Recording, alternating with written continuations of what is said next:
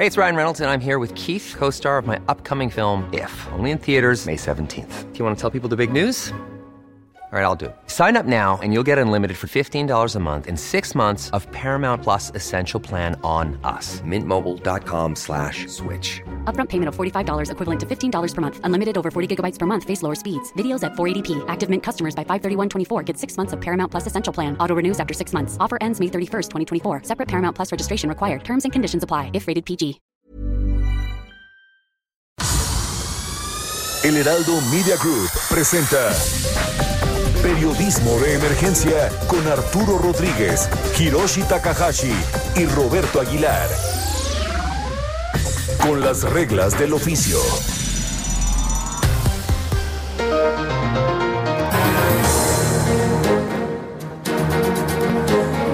Tal amigos? Muy buenos días, soy Roberto Aguilar y me da mucho gusto saludarles, darle la bienvenida justamente este día, este sábado, donde hay mucha información en su programa Periodismo de Emergencia a nombre de Hiroshi Takahashi y Arturo Rodríguez. Le damos la más cordial bienvenida a una emisión más este sábado 26 de diciembre mucha información sobre el tema. Bueno, es un tema que está permeando prácticamente todo el mundo con diferentes matices. Es el del coronavirus, una parte por las vacunas, otra parte por los mayores contagios. Ya platicaremos un poquito más adelante sobre este tema, pero vamos, vamos al próximo pasado con Mónica. Próximo pasado, la noticia que debes saber.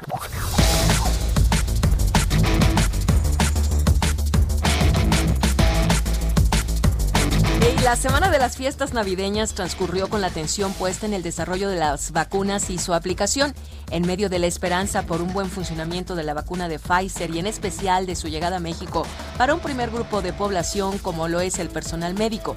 La aparición de una nueva cepa disparó las alertas internacionales. En tanto, la Ciudad de México y su conurbación mexiquense se mantienen en semáforo rojo y un incremento de casos se incorporan a Querétaro, Zacatecas, Sonora, Guanajuato, Hidalgo y también Aguascalientes. Una declaración que causó sorpresa esta semana fue que la administración de los nuevos aeropuertos de Santa Lucía en el Estado de México y el de Tulum, así como el tren Maya, quedarán bajo administración del ejército mexicano. El presidente López Obrador se expresa decidido a seguir ampliando las actividades del Instituto Armado.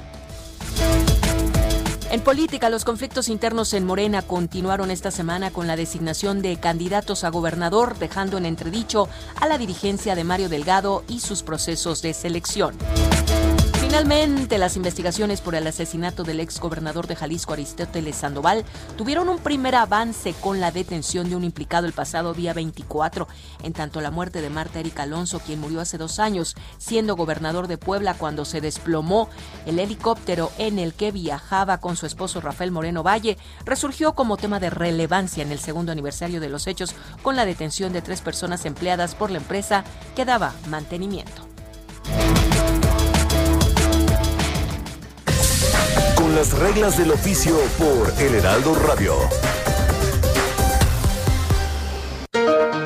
Te saludo Arturo Rodríguez, ¿cómo estás? Bienvenido, muy buenos días. Muy buenos días, Roberto, muy buenos días al auditorio. Bueno, pues como cada sábado, cada domingo, aunque sea esta vez a la distancia, estamos aquí en Periodismo de Emergencia cercanos. Eso es lo que debemos hoy aplicar.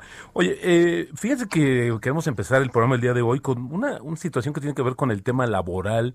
Ha habido muchas cosas sobre la pérdida de empleos, desafortunadamente, los eh, registros al Instituto Mexicano del Seguro Social, pero bueno, pues la masa laboral, quienes eh, afortunadamente mantenemos nuestro empleo, también hacemos muchas preguntas sobre qué nos depara justamente el 2021 y qué mejor en, en, el tema de las prestaciones laborales para este año. Y tenemos ya en la línea a Omar Viveros, él es director de beneficios y salud de la firma Willis Towers Watson. Omar, bienvenido, muy buenos días. Ah, todavía no, perdón perdón, creo que no todavía no tenemos la comunicación, pero te comentaba que justamente Arturo que sí hay mucha preocupación sobre cómo nos depara, cómo nos pinta justamente este tema de la cuestión laboral, de la relación laboral, también en, en, el marco del outsourcing, ¿no? Muchos preocupados también porque, pues, ¿cuál es el futuro en ese sentido? Diciembre ha sido un mes dedicado prácticamente al tema laboral. Eh, estuvo la reforma eh, en este tema de las AFORES, eh, se dio la, la iniciativa primero, luego la negociación y luego el aplazamiento del asunto del outsourcing que pues tiene todavía las alertas encendidas en algunos sectores productivos por el impacto que podría causarles y también la expectativa de que algunas de las condiciones laborales puedan mejorar para quienes son empleados a través de estos esquemas. Entonces, y, luego vino lo del salario mínimo, ¿no? Este incremento que se dio, que eh, bueno, pues siempre seguramente será insuficiente para quienes eh, perciben eh, este ingreso, pero por otra parte parece un esfuerzo importante para las empresas que no quedaron tan conformes con el monto que eh, finalmente eh, pues impuso la parte gubernamental. Entonces, diciembre ha sido absolutamente laboral y naturalmente está esta eh, pues preocupación por lo que puede pasar con el empleo en los próximos meses. Totalmente. Y bueno, pues Arturo, si me permites ya, ahora sí tenemos en la línea a Omar Viveros, director de beneficios y salud de Willis, de esta, esta firma Willis Tower Watson. Y bueno, para ver su punto de vista, un especialista, la verdad, eh, con todos los temas que tienen que ver con las prestaciones laborales para el próximo año. ¿Cómo estás, Omar? Bienvenido, muy buenos días. ¿Qué tal, Roberto? ¿Cómo estás? Buenos días para ti y para todo el auditorio. Muy amable por atender la llamada. Bueno, platicábamos al inicio de este programa justamente con eh, Arturo Rodríguez, eh, de los conductores de este programa sobre esto de que diciembre muchos temas laborales, pero bueno, pues ahora qué vamos a esperar o cómo vemos 2021 en este en este sentido laboral y sobre todo en materia de prestaciones que tiene una, una situación bastante eh, significativa para muchos. Sí, cómo no. Este, bueno, pues como bien dices, eh, el, el, empleo no es algo que podamos encontrar rápidamente, menos ahorita en esta en esta temporada de pandemia, ¿no? Entonces, lo primero que vemos nosotros es em, un poquito un endurecimiento en cuanto al otorgamiento de algunos de los beneficios, ¿no? Hay que tener en cuenta que, el, beneficio de salud, por ejemplo, es de las prestaciones que, más se aprecian en esta temporada por todos los trabajadores. Este, pues como sabemos, todos somos, eh, digamos, vulnerables a poder contagiarnos con el virus y por lo tanto es uno de los beneficios más apreciados. Eh, en cuanto al resto de los beneficios, desafortunadamente, este, pues algunas políticas y cambios en la ley han encarecido el otorgamiento de algunos beneficios. Como sabemos, la, la, modificación a la ley del, federal del trabajo que se dio recientemente obliga a los patrones a, hacer pagos, por ejemplo, de luz o de, o de internet o otorgarles algún mobiliario, impresoras, sillas, todo esto desde nuestro punto de vista pues va a encarecer un poquito más el otorgamiento de las prestaciones para los trabajadores. También un poquito más, sí, adelante. Arturo. Sí, había una amplísima expectativa, eh, Omar, con el, eh, pues la firma del TEMEC, que parecía eh, generar una pues eh, esperanza de atracción de inversiones que sin embargo pues eh, creo que se ha ido cancelando. Eh, entre el TEMEC y pues naturalmente esta esta declaración o esta afirmación gubernamental que pareciera pues vendernos la idea de que eh, habrá una gran oferta de empleo eh, a partir del primer trimestre de 2021. Eh, ¿Podemos confiar en esa perspectiva, en esa perspectiva? Pues mira, yo te diría, como, como bien dices Arturo, había como una gran perspectiva y una, una gran esperanza, por decirlo de alguna manera, a, través de la, de la firma del TEMEC. Este, la pandemia nos cambió a todos el panorama, a todos. Tuvimos que transformar eh, la manera en que hacíamos el trabajo y bueno, pues como a todos nos consta, todas las industrias se han visto bastante afectadas con disminución de la, de la actividad comercial, ¿no? Entonces, yo, yo pienso que, por un lado, es, es, cierto lo que dice el, gobierno en cuanto a las esperanzas que podríamos tener en la generación de empleos, pero no deberíamos de, quitar eh, el, dedo del renglón en cuanto a la afectación que ya sufrieron las empresas y, va a tomar tiempo recuperarse, ¿no? Como ya les decía, este, digamos, estos sobrecostos a, los que se están viendo sometidos todas las empresas, seguramente van a, ser un factor importante para, para podernos recuperar como economía. Oye, Omar, y decías tú, por ejemplo, que este tema de la cobertura de salud, que es uno de los que más preciados ahora, pero también bajo esta óptica, ya Arturo lo comentaba, que pues, pues, a los trabajadores, qué bueno que aumentó el salario mínimo, pero también es una presión adicional bajo estas condiciones para los empleadores y bueno, pues, pues se podría correr el riesgo, Omar, tú eres el experto, de que eventualmente pudiéramos ir viendo cancelaciones de estas prestaciones laborales en 2021 o en el mejor de los casos algunos ajustes. Sí, ciertamente es lo que hemos estado este, nosotros observando a través del mercado, que algunos, digamos tristemente las compañías más pequeñas o las menos fuertes, han tenido que realizar ajustes a los planes actuales. Algunas otras, eh, por el contrario, están ampliando la cobertura para, para poder abarcar a más trabajadores. ¿no? Por ejemplo, algunos clientes que, que tenemos en la parte norte del país ampliaron bastante la cobertura cubriendo ahora a trabajadores que anteriormente no tenían derecho a la, a la prestación. Entonces, tenemos un poquito de todo. Digamos que, que en México, donde las pymes son, son las mayores, eh, mayores generadoras de empleos, este, pues son las más afectadas, tristemente, ¿no? Y bueno, como tú bien dices, Roberto, eh, podemos estar frente a un panorama de incluso cancelación de, estos beneficios. Como les decía hace ratito, eh, al ser uno de los beneficios más apreciados por todos los empleados, no vemos que esto va a suceder de manera inmediata. Este, eh, son de los beneficios que las compañías han estado tratando de conservar para proteger a los empleados, teniendo en cuenta que pues el, el, sector salud está saturado ¿no? de, pacientes.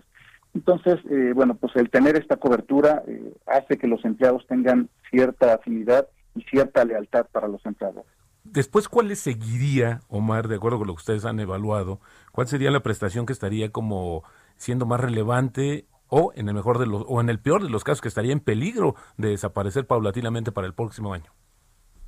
Sí, bueno, eh, en, cuanto a relevancia, lo que podría comentar este, es que eh, los servicios de telemedicina, ¿no? O todas estas asistencias que vienen paralelas al otorgamiento de una póliza de gastos médicos o de vida, en los servicios de telemedicina. Como, como sabemos, esta es una de las cosas que, ha tomado mucho mayor relevancia actualmente, la telemedicina y estos servicios de asistencia psicológica, este, pues e, eso es también de las, de las cosas más apreciadas. Incluso la, parte de, beneficios de retiro, ¿no? Este, eh, los jóvenes, aunque nos parezca mentira, tienen bastante más información acerca de lo importante que es ahorrar para el retiro. Y es otro de los beneficios que se está viendo, digamos, eh, cuestionado por algunos empleadores en cuanto a si le van a dar continuidad o no. La verdad que nuestro punto de vista es que no no no no vemos a las a las compañías cancelando de manera masiva este, estos beneficios, ¿no? Este, sin embargo, eh, pueden tener algunos tropezones, digamos, eh, en, el futuro más o menos cercano para poder continuar con el otorgamiento de los mismos. Bueno, pues sí se pinta bastante complejo el panorama para el próximo 2021, pero como tú dices, Omar, que representas justamente, es el director de beneficios y salud de la firma Willis Towers Watson, pues que vaya siendo progresivo y que realmente también se reinventen también las compañías para mantener y ser eh, o procurar la fidelidad de los empleados del capital humano, que en estos momentos creo que también es bastante importante de conservar. Omar, te agradecemos mucho la comunicación de este día, sobre todo porque es este sábado completamente en vivo. Muchísimas gracias, muy buenos días. Al contrario, gracias a ustedes y que tengan buen día. Amigos, y vamos ahora a una entrevista justamente con Francisco Madrid, director del Centro de Investigación y Competitividad Turística de Cicotur, el turismo, otro de los sectores que también va a padecer mucho, pero fíjense, interesante, se está reinventando, vamos a escuchar cómo es, cuál es esa fórmula para reinventar el turismo mundial y nacional. Agradecemos mucho, Francisco, que nos tomes la llamada. ¿Cómo estás? Bien, muy buenos días. Gracias por la oportunidad de estar en contacto con el auditor. Oye, pues básicamente, ¿qué está pasando? Bueno, a ver, sabemos que obviamente uno de los sectores más afectados por esta coyuntura sanitaria es sin duda el turístico. Eh, también hablamos de que hay un cambio que se está dando justamente en el sentido de que hay nuevos, nuevas eh, pues nuevos cambios y transformaciones justamente en los visitantes. ¿Qué se ha detectado, Francisco, en este en esta coyuntura, sobre todo considerando que México pues tiene un papel muy importante el turismo e incluso en recepción de divisas? Sí, con mucho gusto. Rápidamente, digamos, para dar contexto, habría que señalar que pues, el carácter que define a esta contingencia como una pandemia, eh, conlleva también que la afectación al turismo sea una afectación generalizada en el mundo. La Organización Mundial de Turismo dio a conocer recientemente el comportamiento de las llegadas de turistas internacionales, que es el pulso de la industria hasta el mes de octubre. Sabíamos ya que era un mal año, eh, pero digamos había una cierta esperanza porque la recuperación de la industria empezó a gestarse por allá de mayo. Eh, para el mes de septiembre, la Organización Mundial de Turismo estimaba pues, que estaríamos con una reducción del 75% en el nivel de viajes. Sin embargo, eh, la segunda oleada de la pandemia en Europa eh, ha llevado a que no hayamos llegado a esa cifra, sino que la caída fue de 81% en septiembre y 83% en octubre. Es decir, este es un año para efectos prácticos en donde el turismo pues, este, ha vuelto 30 años en el tiempo, eh, quiero decir, en los niveles que se observan ahora. Más de mil millones de viajes se perderán, eh, una pérdida en turismo internacional de 1.1 billones de dólares, 1.1 trillones como se cuenta en Estados Unidos. Y lo más grave de todo es una pérdida de empleos que puede oscilar entre 140 y 170 millones de empleos, de acuerdo con el Consejo Mundial de Viajes y Turismo. Eh, México ha sido golpeado también con mucha fuerza por esta situación. La recuperación ha ido mejor en México que en el mundo, sí hay que aceptarlo. Sin embargo, eh, muy lejos todavía de los niveles del año previo.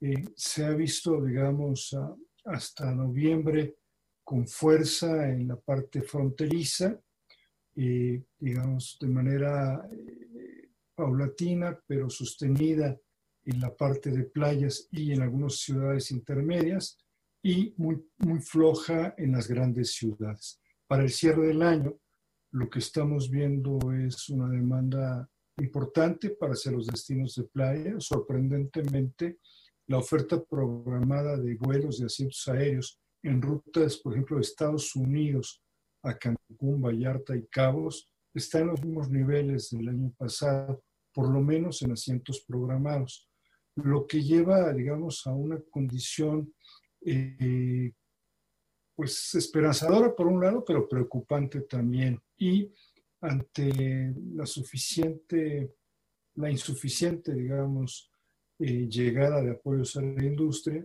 mm, en el mejor de los casos vamos a ver que vamos a tener una recuperación después de 2023, Roberto. Eso es importante comentarlo, 2023, que pues se oye todavía bastante lejos, dado el impacto económico y laboral que nos acabas de, de describir, Francisco. El tema es que también eh, pareciera que esta nueva normalidad, como se le ha llamado a esta etapa, estará modificando algunas situaciones en términos del turismo, es decir, eh, se está privilegiando también los viajes más cortos.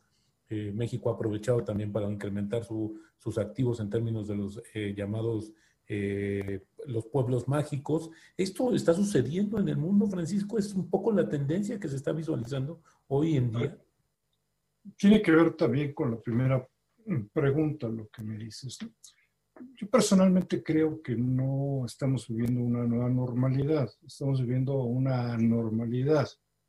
Eh, y tengo la esperanza de que eh, esto sea así porque una vez que, regre que tengamos una vacuna de aplicación generalizada, unas vacunas de aplicación generalizada, aunque tome, digamos, un año, un poco más en hacerse palpable de manera generalizada esta condición, creo que entonces será que se acuñe una nueva normalidad, es esperar que si haya cambios en la conducta de los viajeros, cambios que eh, se presenten de manera estructural, como en su momento lo vimos con septiembre 11, por ejemplo, que cambió el paradigma de seguridad. Bueno, pues es posible algo así.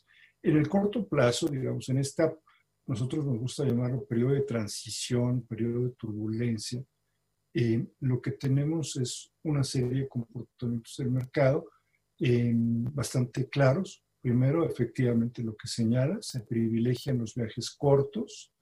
em, especialmente aquellos que se realizan por tierra, en tanto el automóvil es una extensión, digamos, de un espacio seguro, confiable.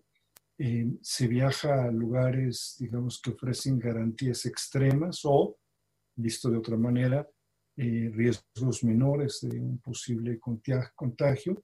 Cuenta mucho esta percepción que tengamos de los sitios, de cómo se están tratando ahí una, digamos, eh, desmedida preocupación por los temas de higiene, de sanidad. Francisco Madrid, eh, director de Psicotur, que esto último que también nos sucedió, eh, lo que hemos estado hablando ante los días recientes de esta nueva cepa y de inmediato que bueno, pues se había dado un contagio bastante severo en Londres y de inmediato muchos países cerraron sus fronteras a los viajes eh, justamente provenientes de aquella nación.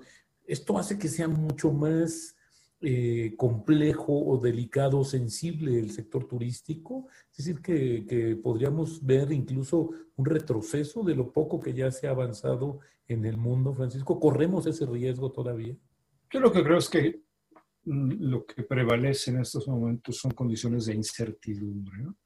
Y por eso este, en esta etapa de transición de turbulencia, lo que tiene son avances y retrocesos. ¿no? De pronto hay mucho optimismo en el mercado, la gente sale la vacuna y entonces inmediatamente ya programamos los viajes de junio, de, de julio, tal vez el próximo verano, y de pronto tienes una mala noticia como esta nueva cepa en, Inglaterra, en la parte suroeste, sureste del Reino Unido, y bueno, pues este, un frenón nos viene. La primera reacción, evidentemente los gobiernos hoy prefieren pecar de exceso que de omisión, eh, pues cerraron el, tránsito a un buen número de países. Por cierto, España eh, se tardó, ¿no? no reaccionó tan rápido, aunque hoy sabemos ya que muy probablemente esta cepa ya está fuera de, Reino Unido. San Francisco, tú que eres un conocedor del sector turístico, esta situación de que, por ejemplo, China, que es un país que en términos comparativos con estas estas, estas curvas de contagios está en una situación totalmente diferente. De hecho, pues será la única economía que crezca este año. También es una parte muy importante de que esta, esta situación, ¿crees que puede ser como un efecto que progresivamente por regiones se vaya mejorando y eso al final del día privilegie primero, primero el turismo local y luego progresivamente ya el internacional para regresar a estos, estos grandes flujos y estos grandes movimientos de turistas en todo el mundo? Sí, el, turismo doméstico es muy importante en todo el mundo. Es, de hecho, eh, mucho más importante económicamente que el turismo internacional. China es un monstruo, ¿no? El, turismo doméstico se estima que en un año regular, 2019, hay más de 5 mil millones de viajes eh, de los chinos al interior del país, más allá de ser el primer país, digamos, en gasto turístico al exterior evidentemente en la medida que se recupera la economía, se recupera ese mercado doméstico, siempre y cuando, eh, digamos, se reduzcan los riesgos de contagio. ¿no? Ese es el gran, el gran tema tras de todo esto. Sí habría que ir esperando un regreso paulatino, pero, pero, toda vez que otra vez caemos en la historia de la movilidad, ¿no? Entonces, este, vamos a ir viendo eh, que los países reducen eh, las formalidades de ingreso, pero no necesariamente las abandonan hasta en tanto no haya una claridad, digamos, de una inmunidad de rebaño en el mundo. ¿no?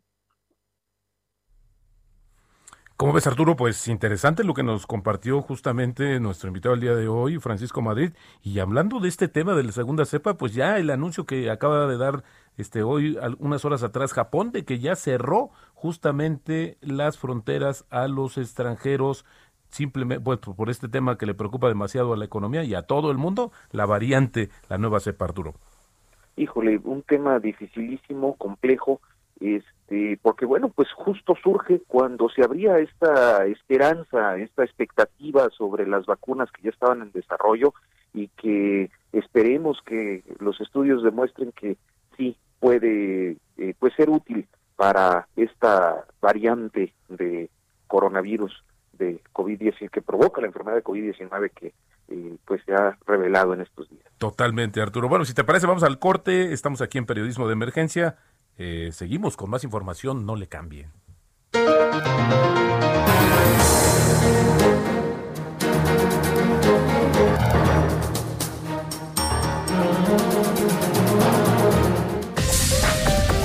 En un momento continuamos. Periodismo de emergencia. Regresamos con las reglas del oficio. Amigos, qué bueno que continúen con nosotros en su programa Periodismo de Emergencia. Arturo. Roberto, pues continuamos ahora con un tema que nos ha eh, causado pues una tremenda sensibilidad ante un fenómeno, eh, una problemática que no ha podido ser resuelta por nadie y que por el contrario sigue creciendo y es el de la desaparición en este país, los desaparecidos y eh, pues el esfuerzo, la lucha, la búsqueda de sus familias por encontrarlos. Así que continuamos con esta serie realizada por ¿A dónde van los desaparecidos? por Quinto Elemento Lab. Eh, pues con el propósito de conocer este drama, esta situación tan complicada que eh, nos han venido presentando en las últimas semanas hoy con la quinta emisión de esta serie. Esta es la historia de una escuela para buscar personas desaparecidas donde los y las buscadoras llegados desde los lugares más peligrosos de México muestran a sus demás compañeros los métodos que han desarrollado para buscar a sus seres queridos desaparecidos y articulan una enorme red de enlaces nacionales que reproduce ese conocimiento por todo el país, como lo muestra Aranzazú Ayala en este capítulo de la serie Camino a encontrarles.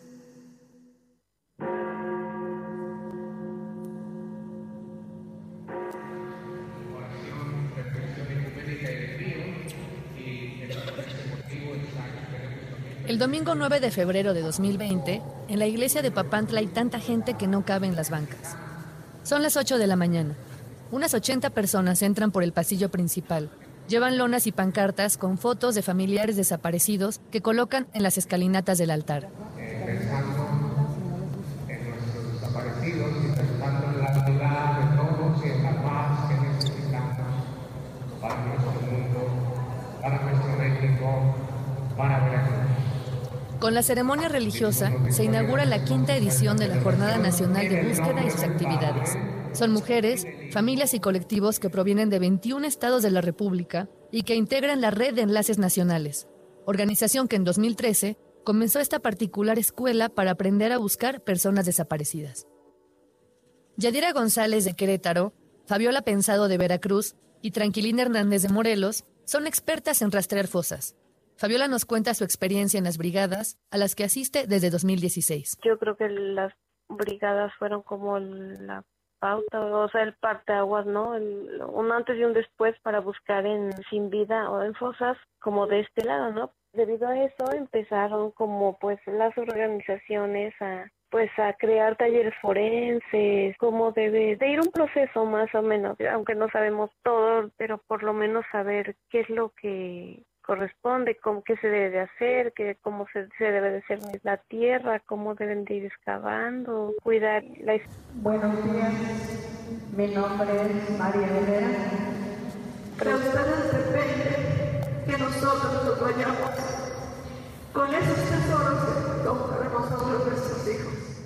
Doña María es la mujer que hizo posible la escuela de búsqueda con representantes de colectivos de todo el país. Fue iniciativa de mi hijo Juan Carlos, porque él me dijo, mamá, necesitamos formar grupos, hacer una mini caravana como, como primera parte, ir a los estados a donde podamos, los más cercanos o a lo que tú consideres que sea más importante, para invitar gente y lograr crear un, grupos que se queden establecidos en los municipios o en los lugares o en, en los estados sobre todo, y de ahí empezar a trabajar, lo cual a mí me pareció sumamente una locura, porque yo le dije a mi hijo, no cabe duda que estás loco.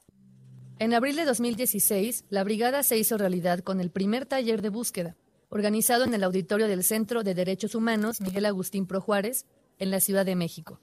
Asistió un pequeño grupo de personas que después llevó su conocimiento a campo durante una jornada para encontrar fosas clandestinas en Amatlán de Reyes, Veracruz. Estaremos en la iglesia se va a capacitar a las familias, se les va a entregar las buenas prácticas de otros estados para que ahí veamos qué condiciones tenemos y en qué momento podemos salir a la búsqueda. Pues vamos a iniciar la primera Brigada Nacional de Búsqueda de Familiares de Personas Desaparecidas de la Red de Enlaces Nacionales. Buscándonos, nos encontramos.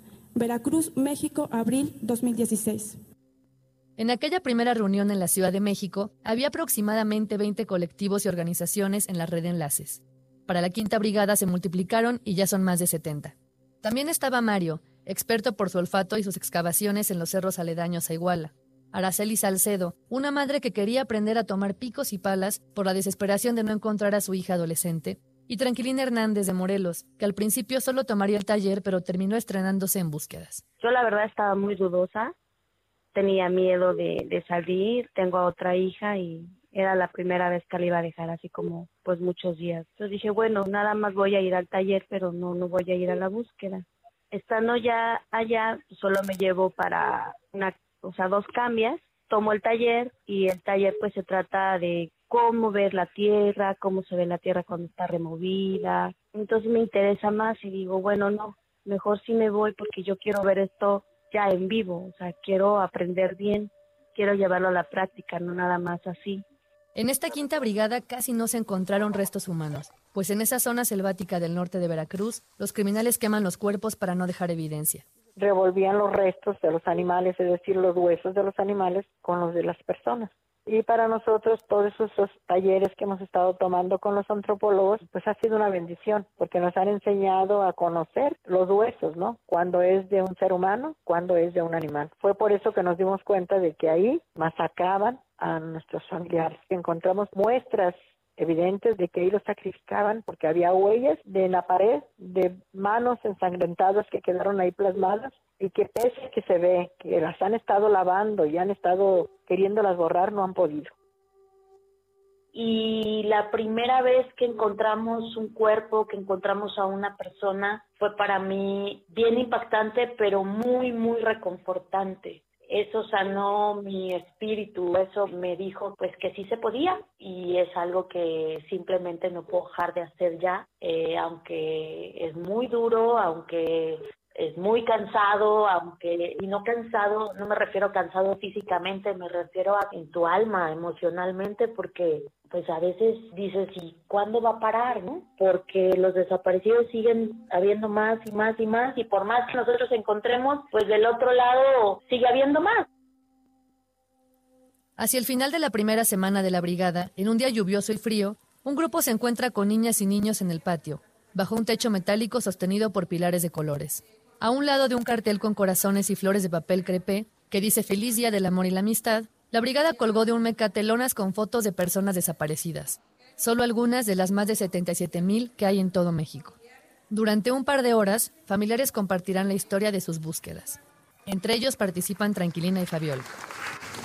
Buenas tardes, mi nombre es Tranquilina Hernández Lagunas y vengo de Cuernavaca, Morelos. Ella es mi hija, Mireya Montiel Hernández, eh, ya la busco desde hace cinco años. He participado, esta es la quinta brigada ya, con la esperanza de no solo encontrarla a ella, con la esperanza de encontrar a todos los desaparecidos y llevar el mensaje del autocuidado, que ustedes se cuiden entre ustedes, que todo el momento le digan a papi y a mami dónde estamos y con quién vamos. Para que esto no siga sucediendo hay que cuidarnos todos y todas. Y gracias por estar aquí y darnos su tiempo, su atención. Y vamos a construir amor. ¿Cómo? Sonriendo, soñando y creando. Muchas gracias por estar aquí. Mientras ven las presentaciones artísticas, niñas y niños de primaria escuchan los testimonios para entender el fenómeno de las desapariciones también para sensibilizarse y reforzar la cultura de paz, que es un eje fundamental de la brigada. Me entristece mucho ver cuántas familias, cuántos estamos pasando por esta, esta tragedia, ¿no? Es, es triste, pero entonces ver que, alentador, ver que, que todos, o sea, pues todos estamos como haciendo algo, ¿no? Trabajando, unas visibilizando, otras trabajando en campo, otras buscando espacios o con autoridades, otras participando en, en leyes, me alentaba mucho pensar que poniendo un granito de arena en algo, pues podíamos cambiar esto, ¿no? Y o, o podíamos visibilizar y además evitar que nos siguiera pasando. En medio de la llovizna y la niebla, niñas y niños cantan, terminando las frases de un hombre que toca la guitarra y les invita a no quedarse con las ganas de gritar, hasta encontrarlos. hasta encontrarlo.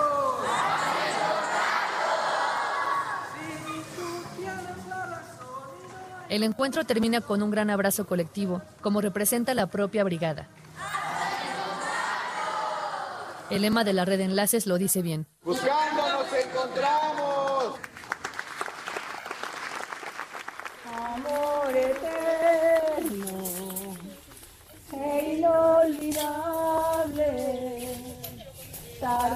temprano estaré contigo para seguir amándonos. Yo he sufrido tanto por tu ausencia, desde ese día hasta hoy no sé. En este episodio, texto y voz, Aranzazú Ayala. Esta es una coproducción de A dónde van los desaparecidos, Imer Noticias y Quinto Elemento Lab. Diciembre 2020. Bueno, antes de pasar a nuestra siguiente sección, me gustaría comentar el tema que está sucediendo en Estados Unidos, que esta negativa del presidente Donald Trump de no firmar esta ley que está dando más eh, apoyo financiero, pone en riesgo a 14 millones de trabajadores estadounidenses que hoy se les vence toda esta serie de apoyos que han recibido o que habían recibido justamente para paliar lo más complicado de la crisis económica. Importante, lo que sucede, pues, sobre todo porque nuestro principal socio comercial, una, un resbalón, un tropezón, pues puede ser también muy importante para la economía mexicana. Todo menos fútbol. Arturo. Pues sí, eh, las decisiones de último momento, decía yo, eh, hace, eh, ahora a propósito de esto que comentabas ya a unos días de que concluya su presidencia y bueno, pues la polémica siempre rodeando a Donald Trump y ya seguimos con eh, todo menos fútbol. Fíjate que ha sido muy interesante, muy atractivo este trabajo que realizó Jorge, Jorge Volpi a propósito de Silvia Plath, una autora pues del siglo XX sin duda icónica, este, que ha eh, pues marcado una época principalmente pues en este carácter depresivo que tuvo y que además plasmó, eh, dada su obra eminentemente autobiográfica, en El Coloso, en El Ariel, en La Campana de Cristal, esta novela, este, que sin embargo, pues eh, es explorada por un autor mexicano que me parece pues de lo mejor de su generación. Estoy hablando de Jorge Volpi. Vamos a escucharlo.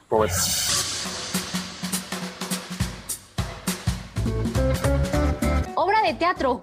Esa es novedad, ¿no? No es tu primera, pero no es algo que acostumbres. Las agujas de mentes. Exactamente. Se trata de la segunda obra de teatro, digamos, formalmente, que escribo después del origen del mundo, que hace dos años estrenó la Compañía Nacional de Teatro. Es un texto, digamos, sobre eh, las vidas y las obras de dos de los más grandes poetas del siglo XX, Silvia Plath y Ted Hughes su muy tormentosa y terrible relación y la manera como se complica con la llegada de otra pareja, de otro poeta, David Wayville, y su esposa en ese momento hacia Wayville y el romance que se desata entre Ted Hughes y hacia Wayville determinará justamente su ruptura con Silvia y de ahí las siguientes consecuencias, el suicidio de Silvia Plath y luego, seis años después, el suicidio en circunstancias muy parecidas como una especie de macabra repetición de la propia Asia Wayville. Oye, Jorge, me, me parece muy eh, adecuada, pero ahorita tú nos dirás, la elección de, de, que fuera una obra de teatro, porque normalmente cuando es un, una novela, siempre es una o dos voces o una tercera voz contando. En el caso de la obra de teatro, permites que los cuatro personajes sean protagonistas, aunque obviamente como tú mencionas, pues es Silvia Plath y creo que de los cuatro personajes sí es la más famosa. Eh, aquí creo que Asia cobra un papel fundamental. O sea, creo que le das un peso y una importancia que, que, se vale. Entonces, creo que la elección de la obra de teatro para que estos personajes tengan su propia voz es eh, valiosísima. Esta es una historia que me pareció fascinante y me pareció que la mejor manera de contarla en esta ocasión era justamente a partir de las voces de los cuatro protagonistas, tres de ellos poetas, Asia traductora de poesía, pues me parecía que la manera como ellos con sus propias voces podían contar esta tragedia doble, finalmente, que es lo que estamos contemplando, era la mejor manera de hacerlo más que en una narración que nos diera lugar a una novela o una novela corta. Aunque eh, la obra de teatro está pensada, por supuesto, para eh, escenificarse y ojalá las condiciones de la pandemia en algún momento lo permitan el año próximo, pero también pensé que es, una obra de teatro también para ser leída. Eh, está pensada también de esa manera y tener, por lo tanto, esa doble posibilidad.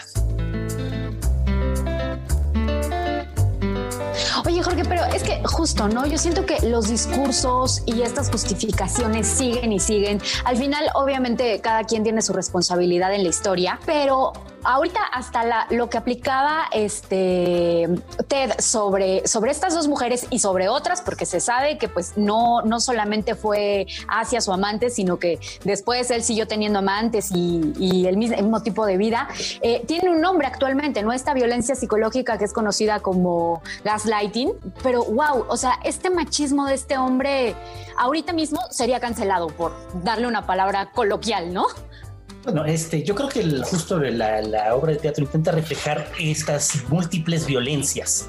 Por un lado, la violencia heteropatriarcal de la época, ¿no? O sea, ya todos los roles y los papeles asignados a hombres y mujeres estaban muy codificados y como sabemos siempre marcados por el heteropatriarcado.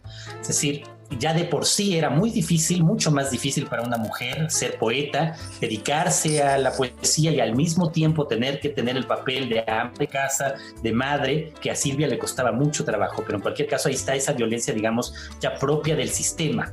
A esa hay que añadirle la propia violencia machista de Ted, que en efecto, como dices, era terrible tanto en términos psicológicos como sabemos también físicos, es decir, también ciertamente llegó a golpear a Silvia sin duda y no sabemos si a Asia probablemente también. Eh, más la violencia psicológica y la competencia que tenía Ted con Silvia. Entonces, sí, sin duda se trata de un personaje eh, que refleja justamente, digamos, esta, esta violencia machista llevada a sus extremos y al mismo tiempo pues termina en alguna medida provocando esta doble eh, serie de muertes. Primero la de Silvia y luego la de Asia y Shura. Y Shura, tres. Se llevó a tres. digo, hay que saber que la, vida de Ted estaba rodeada de esta serie de, muertes. También su hijo, el que tiene con Silvia, Nicolás, eh, mucho tiempo después también se suicidó. Eh, quiero abordar también el tema de la violencia posmuerte. Cuando él se queda como albacea, como responsable de toda la obra de Silvia, la modifica. Exacto, ahí está, digamos, esa otro tipo de, violencia y también la ambigüedad de Ted frente a Silvia que siempre tuvo. Por un lado, eh, tal vez con un cierto sentimiento de culpa, él quiere que Silvia eh, sea reconocida como la gran poeta que fue. Entonces, él se encarga de editar Ariel, el libro póstumo de Silvia, que la convierte en una de las poetas más importantes del siglo XX. Eh, y él hace un trabajo muy minucioso para la edición de Ariel. Entonces, de un lado quiere, en efecto, el reconocimiento de Silvia, pero del otro, Ariel está conformado por los poemas que escribió Silvia en los últimos años de su vida, y entre ellos había muchos que estaban marcados justamente autobiográficamente por su respuesta a lo que estaba viviendo en esa época, hacia la violencia de Ted, hacia la violencia que ella sentía sufrir y hacia la desesperación, la rabia, los celos que estaban presentes en muchos poemas. Y Ted ahí es donde decide varias cosas. Decide quemar parte de los diarios de Silvia, sobre todo aquellos en donde estaban relatadas sus peleas con él, en teoría supuestamente para que sus hijos no lo leyeran, pero no deja de ser un acto, digamos, de supresión, evidentemente, del pensamiento de Silvia en los diarios. Y en Ariel, él suprime algunos poemas y cambia el orden del libro tal como ella lo había pensado. No será sino hasta muchos años después cuando la hija de ambos termine haciendo una edición restaurada de Ariel que reincorpora los poemas que Ted eliminó y le da el orden que Silvia había querido en un inicio. Y, dime otra cosa, ¿cómo, cómo está actualmente el panorama? ¿no? Porque eh, mencionabas muy al principio y, lo hemos dicho durante esta conversación, eh, era muy difícil para las mujeres ser validadas, incluso todavía en esa época muchas firmaban como anónimo. Eh, actualmente, ¿cómo, ¿cómo está ese panorama? Sobre todo tú, que no solamente como escritor, sino también trabajando desde la parte cultural en el país. Bueno, pues justo eh, desde la UNAM tenemos este programa que llamamos Vindictas, que empieza sobre todo con escritoras y que luego se ha extendido a las eh, mujeres artistas en todas las disciplinas del siglo XX para tratar justamente de releer el canon, un canon hecho siempre por hombres, un canon en el que siempre han figurado en papeles primordiales hombres.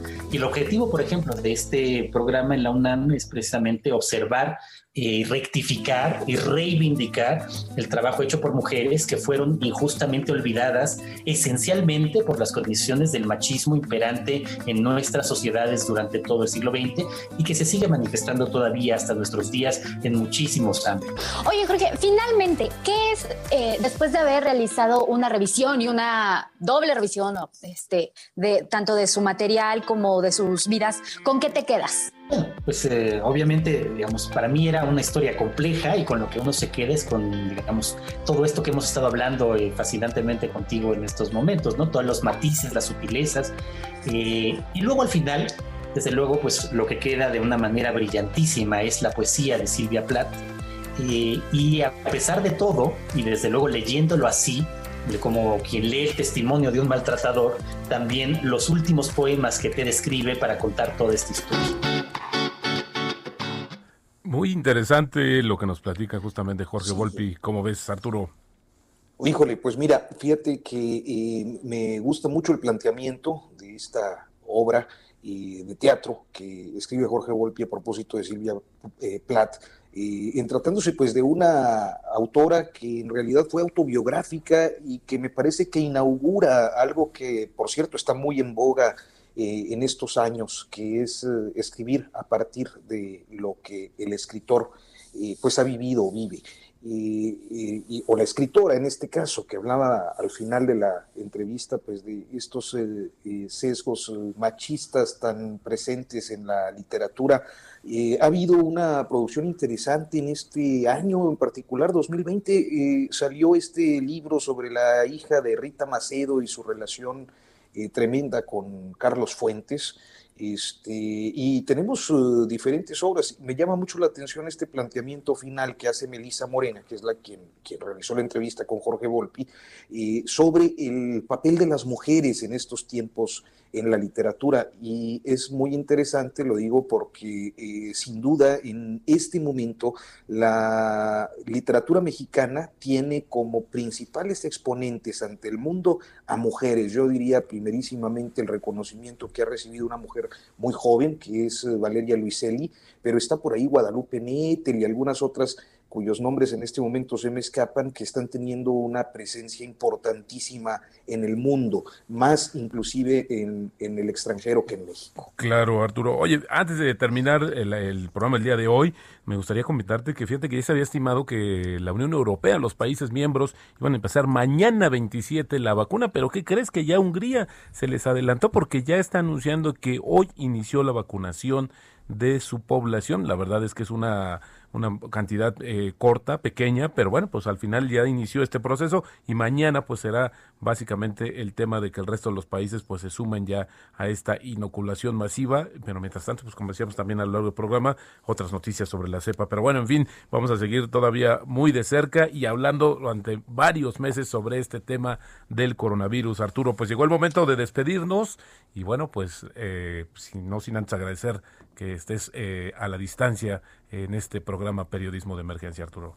Hombre, gracias a ti, gracias a nuestro auditorio por el favor de su atención. Mañana en punto de las 10 regresamos a Periodismo de Emergencia. Mañana totalmente en vivo, los esperamos en una edición más de Periodismo de Emergencia a nombre de Hiroshi Takahashi, Arturo Rodríguez y su servidor Roberto Aguilar. Muy buenos días, excelente sábado.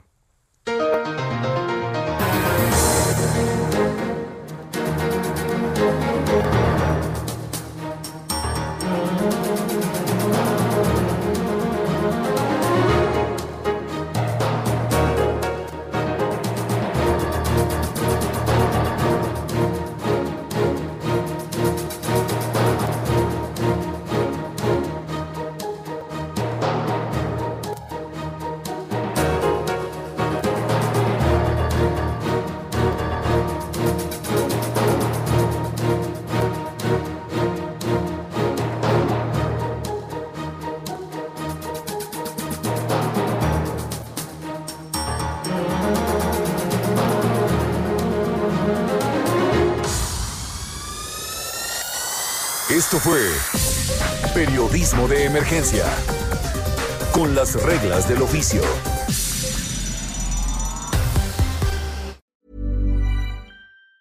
Planning for your next trip? Elevate your travel style with Quince. Quince has all the jet setting essentials you'll want for your next getaway, like European linen, premium luggage options, buttery soft Italian leather bags, and so much more. And it's all priced at 50 to 80% less than similar brands. Plus, Quince only works with factories that use safe and ethical manufacturing practices. Pack your bags with high-quality essentials you'll be wearing for vacations to come with Quince. Go to quince.com slash trip for free shipping and 365-day returns.